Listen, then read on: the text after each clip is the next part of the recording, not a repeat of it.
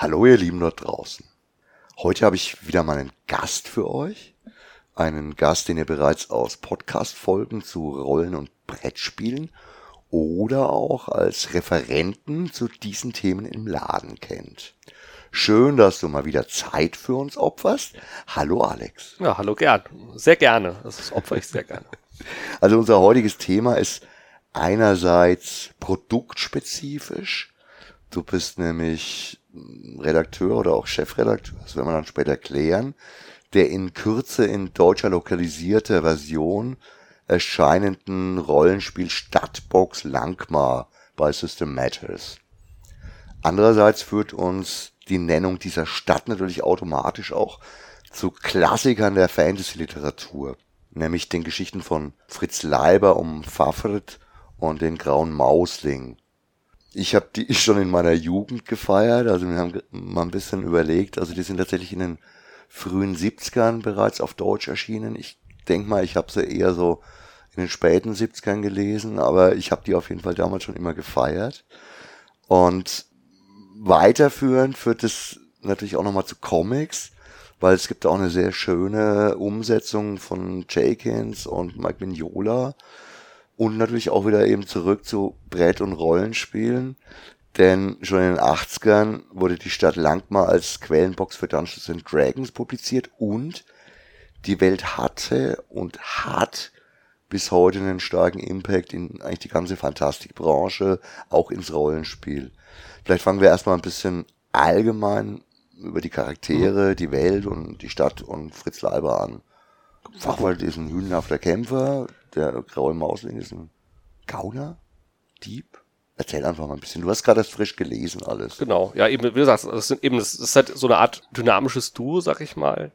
Was besonders auszeichnet, ist halt, dass es halt zu seiner Zeit damals ja halt kein so, so hochgestochene Helden waren, sondern halt eben Abenteurer, wollten halt Geld verdienen, die wollten halt ihr Ding machen, äh, die, die rauben, saufen, sind zwar liebenswert, wie du schon, schon gesagt hast, aber trotzdem sind sie halt, also im Englischen sagt man immer, waren die ersten Working Class Heroes. Okay. Und die haben eigentlich, finde ich, halt ein ganzes, also wenn man es so anguckt, ein ganzes Genre geprägt. Einfach durch halt die Art und Weise halt, wie man halt an so Abenteuer rangeht also eben, wie du sagst, das bei den Spielen. Also ich bin selber auch so später, also übers Rollenspiel zu den Leiber Büchern gekommen, weil ich sie halt vorher eben nicht gelesen habe und merkte dann erstmal, wie viel Einfluss die halt hatten.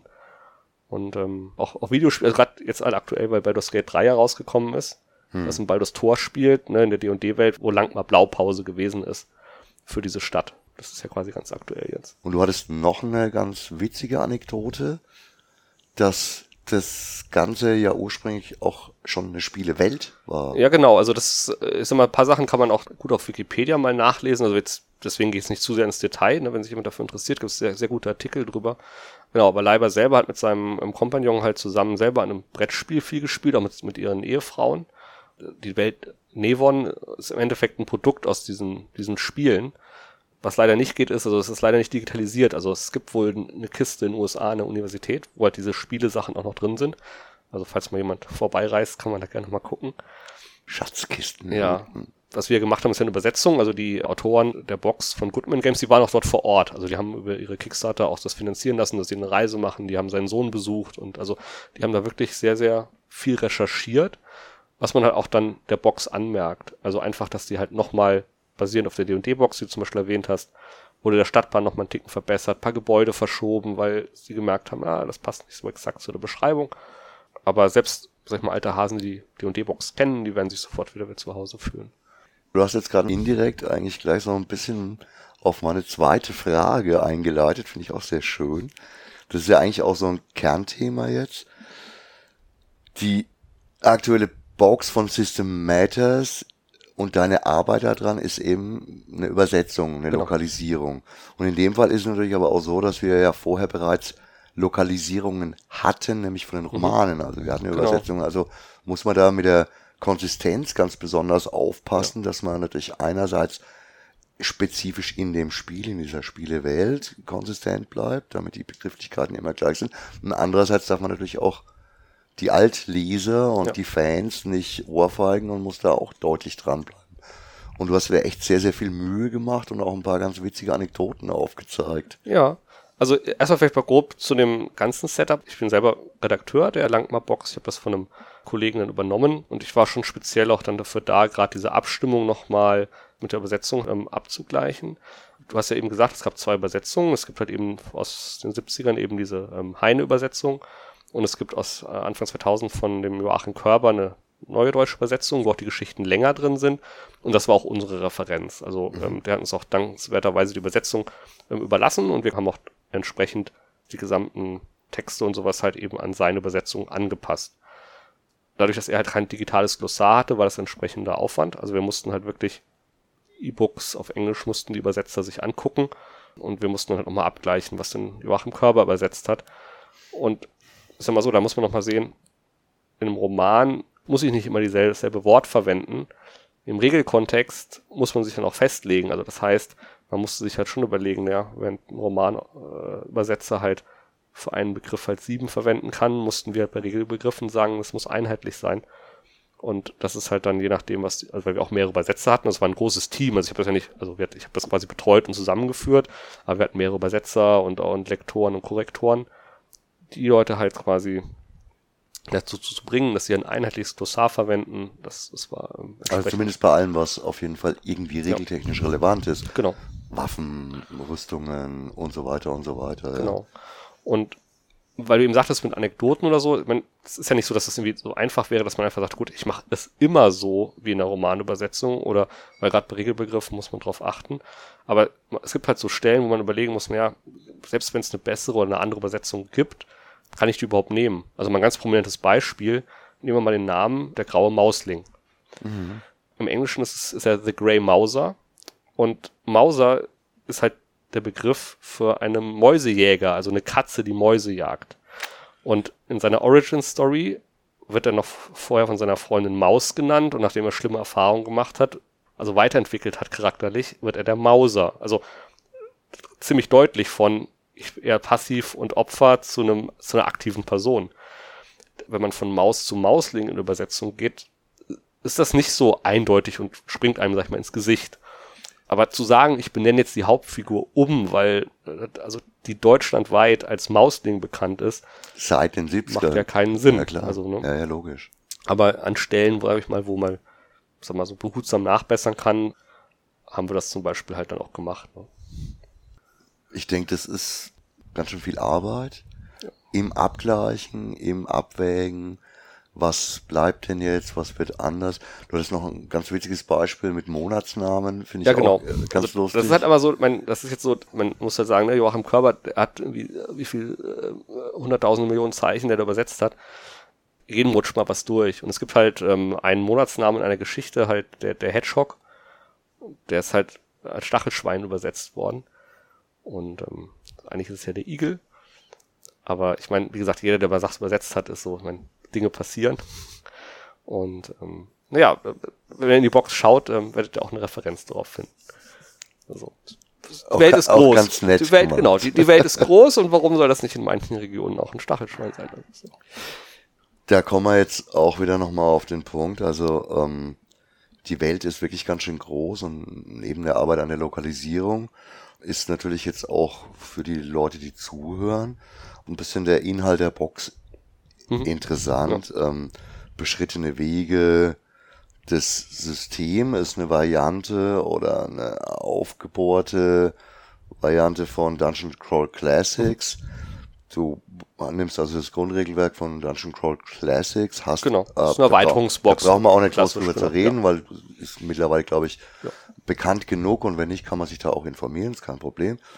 Aber es gibt eben ganz spezifische der Atmosphäre und der Welt geschuldete Besonderheiten an Regeln, die ich sogar teilweise ganz witzig finde. Ja, also das ist, also ich finde eh, dass die ähm, gerade Goodman Games ähm, sehr viel Aufwand betreiben, halt um mit kurzen, knackigen Regeln so wirklich den Flair von so einem Setting einzufangen. Äh, finde ich das schon fast mustergültig, so wie die das machen, wie viel Aufwand die da reinstecken, dass vor allem, dass das spielbar wird, ohne halt jetzt, also, weil ich meine, eine Regel ist mal schnell ausgedacht.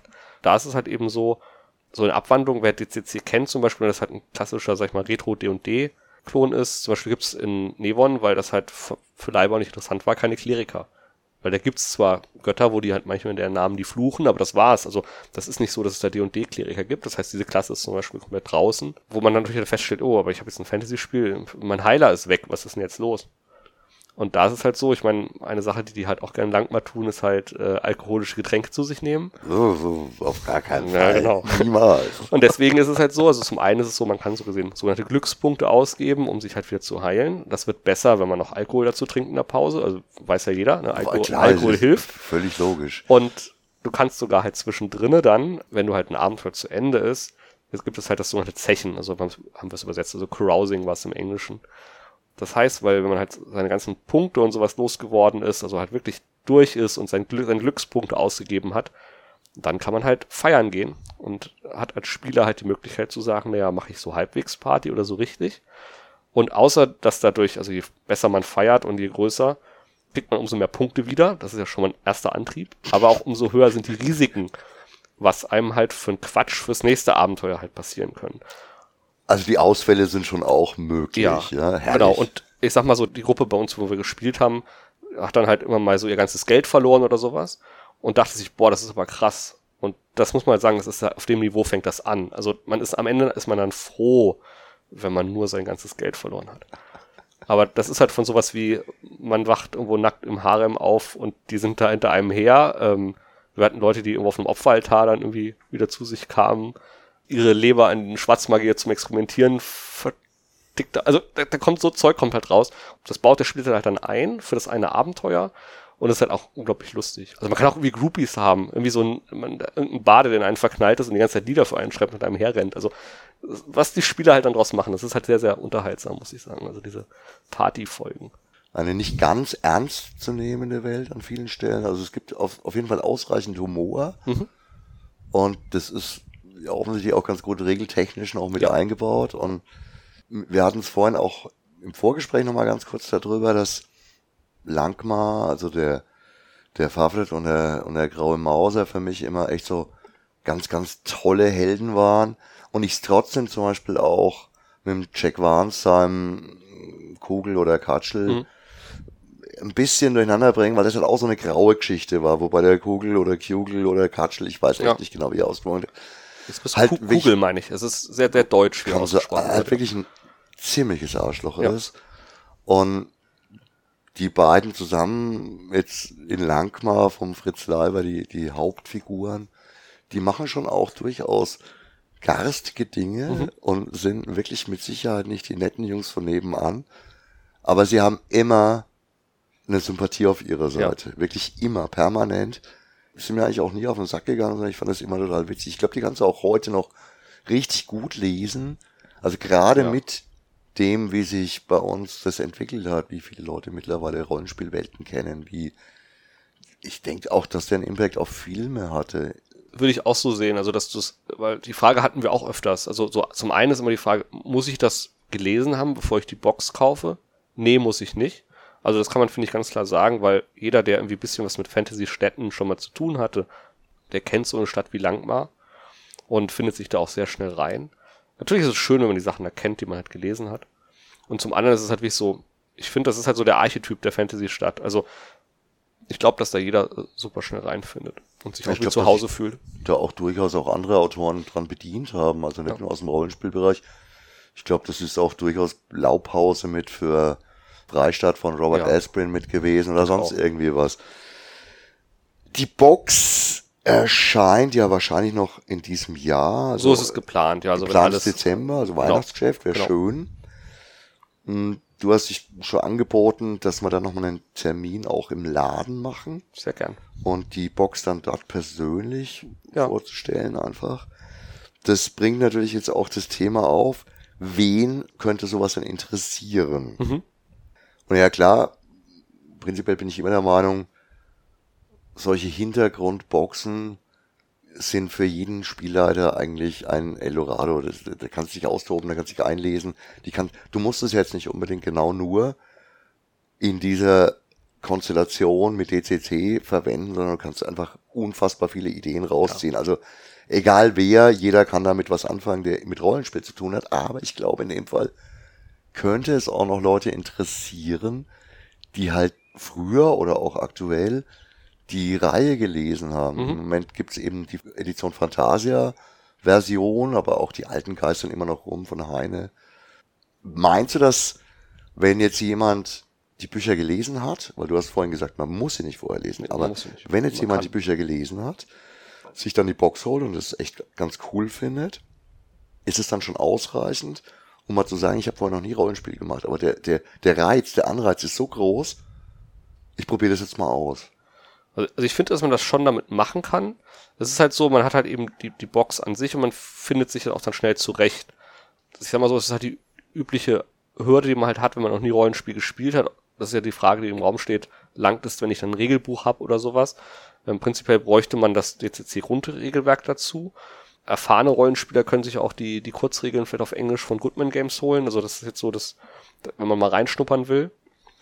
Die gibt's als Download. bei Die gibt's als ne? Download, genau. Also die englischen, also System Matters selber hat keine ähm, Kurzregeln auf Deutsch im Angebot. Gründe dafür kenne ich jetzt nicht. Ähm, das heißt aber, man könnte mit, den- also wer einen englisch versierten Leser hat in der Runde, kann das auf jeden Fall somit mal, mal mittesten oder so. Aber ähm, an sich ist es so, man, man braucht dann schon mal das zum Charakter erschaffen und so allein braucht man halt schon das DCC-Regelwerk. Dann mit dazu auch Zaubersprüche und so Sachen sind halt dann da drin. Sehr schön. Also du baust dann deinen eigenen Charakter in dieser Welt, die du schon erlesen haben kannst, Ja. wenn du möchtest. Und das war vorhin auch noch eine Frage von mir. Könnte ich dann theoretisch auch auf den Faflet und den Also Grey Mauser treffen? Ja, also das sieht man auch wieder, wie viel Liebe da reingemacht ist. Es gibt quasi drei, also im, im Verbrecher-Album, also wie das NSC-Kapitel heißt, ähm, sind die natürlich ganz prominent vertreten. Also Spielwerten sind nicht als Spielercharaktere für alle, Ah, die ja, genau. also die Welt äh, erfüllen quasi, ja. okay. Und da kann ich auch den Pfaffert und den, den grauen Mausling drin finden, sogar in drei Versionen. Also halt in der, im An Anfang ihrer Geschichten, wo sie relativ jung sind, in ihrer Blütezeit und dann halt so gesehen als Frührentner auf irgendwelchen Inseln und kann die halt entsprechend angepasst, sag ich mal, dann ja aussuchen. Ich bin auf jeden Fall schon mal hundertprozentig sicher, ich werde diese Box haben müssen. Ich habe vorhin mal ganz kurz geguckt, ich habe wirklich die alte D&D-Box auf Anhieb nimmer gefunden, Mhm. obwohl ich ganz sicher bin, ich hatte die. Ich stehe auf solche Boxen, ich habe auch die Freistadt-Box von Chaosium und Ah, die fehlt mir noch. ja, aber auch Ja. Edition Troll gab's damals, diese, diese Greifsee-Geschichten fand ich Mhm. auch super schön. Also ich liebe sowas einfach immer, weil es ein sensationelles Handwerkszeug für Spieler da ist. Ja, also dann ist es wirklich was für dich, weil ich kann ja kurz nochmal im Inhalt Gerne. einfach mal kurz einfach mal sagen. Also was, was vor allem ist es auch so, dass es sich wirklich auch für Leute, die jetzt gar kein DCC spielen, äh, sogar lohnt, die mal ins Auge zu fassen. Also insgesamt sind es halt eben drei Hefte. Es gibt eine große Weltbeschreibung und sowas, wo halt jetzt auch gar nicht so große Spielwerte drin sind. Also das heißt, das kann ich eh in jedem Rollenspiel verwenden. Und ähm, dann habe ich so gesehen noch ein Zusatzbüchli, ähm, glaube ich, so mit 50 Seiten, wo es halt eben darum geht, so Zusatzregeln fürs DCC, auch Charakterschaffung ist mit drin und dann noch 50 Seiten Beschreibung der Stadt selber, wo auch wieder keine Spielwerte drin sind. Also das heißt, selbst wenn ich jetzt, also wenn man überlegt, dass DCC eben auf den 1er D&D basiert, die ganzen Werte kann man auch mit einem D20-System halt, sag ich mal, spielen oder ein bisschen anpassen. Das ist auch auf jeden Fall für jeden da interessant, weil das sehr viel Material ist, was halt eben, sag ich mal, wirklich liebevoll die Bücher halt äh, umsetzt und auch erspielbar macht oder halt tolle Abenteuerideen enthält, da brauche ich nicht zwingend jetzt also dann zu sagen, ja, ich äh, will das mit meiner Runde mal spielen, ich muss das jetzt mit den DCC-Regeln machen. Das finde ich natürlich prinzipiell noch sympathischer, weil, also früher gab es ja immer so diese äh, Universalabenteuer und diese Universalquellenbücher, Ja. wo dann für alle möglichen Rollenspielsysteme Werte drin waren. Wobei, wenn man ehrlich ist, die hätten wir eigentlich auch gar nicht gebraucht, die Werte. Ja. Der versierte Spieler und Spielleiter weiß eh, was Ja. ungefähr wie einzuschätzen Es ist. ist wirklich so, wenn man halt die Abenteuer jetzt nimmt. Ne, das ist wie so, wenn die nicht angepasst sind, dann das ist halt schon Aufwand dann, wenn man die anpasst. Aber die ganze Box selber ist halt auch ähm, noch ein super Kapitel drin, wie man das als selbstlaufende und individuell an die Gruppe angepasste Stadtkampagne bespielen kann. Und da ist eh die Hauptaugenmerk darauf, dass der Spieler selber sich Abenteuer ausdenkt. Es ist nicht so, dass in der Box jetzt dann noch, es ist ein Abenteuer mit dabei, ne, zum Starten, aber prinzipiell ist das die ganze Box darauf ausgelegt, dass die halt wirklich individuell bespielbar ist und sie sagen auch die ganze Zeit, macht das Langmar zu eurem Langmar, das ist eure Stadt, ihr passt die an. Man hat seinen eigenen Stadtteil, den man sich zusammen erschafft mit der Gruppe. Mit bestimmten Figuren und Geheimnissen in der äh, Gegend und Voll alles. geil. Also das ist wirklich so, dass ich selber lese ja auch viel so Sachen. Eines der besten Kapitel über Stadtkampagnen, was ich bis in den letzten zehn Jahren gelesen habe. Also Sehr, sehr unabhängig davon, sowas. dass ich das auch mag, ne, und dafür jetzt sag ich mal für die Firma arbeite. Ja, ich finde sowas wirklich einfach sensationell und das, das ist ja genau das, was Rollenspiel auch ausmachen sollte, dass es individuell wird, dass jede Gruppe das ein bisschen anders bespielt und man kann sich ja dann trotzdem austauschen, ist ja trotzdem super schön. ja. Das ist Rollenspiel. Damit haben wir jetzt echt ganz schön viel erzählt schon, aber auch einiges an nur angerissen. Wenn irgendwer Interesse auf mehr Informationen hat, es wird ja, wie gesagt, einen Lokaltermin bei uns im Laden geben, werden wir dann noch genau ankündigen. Ein bisschen synchronisieren mit dem Erscheinen, wenn es dann wirklich rauskommt. Genau, wenn wir die Drucktermine kennen und wenn wir wissen, wann vor allem es an die Händler rausgeht, weil das ist ja immer noch, also muss man ja immer noch mal klären, dann machen wir mal was genaueres aus. Genau, man muss, man möchte das dann auch vor Ort haben und nicht irgendwie theoretisch davon sprechen. Ja, da wirst du dann ähm, die Lücken, die jetzt geblieben sind, Genau. beantworten. Und für heute sage ich erstmal echt Danke für die Zeit und für die interessanten und witzigen Fakten und für die Insights. Wie immer spannend und schön. Freut mich.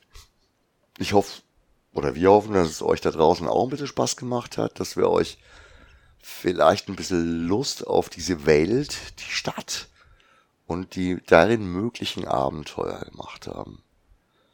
Ich wünsche euch ein wunderschönes Wochenende und verabschiede mich für heute mit dem üblichen Ciao, arrivederci, euer Gerd.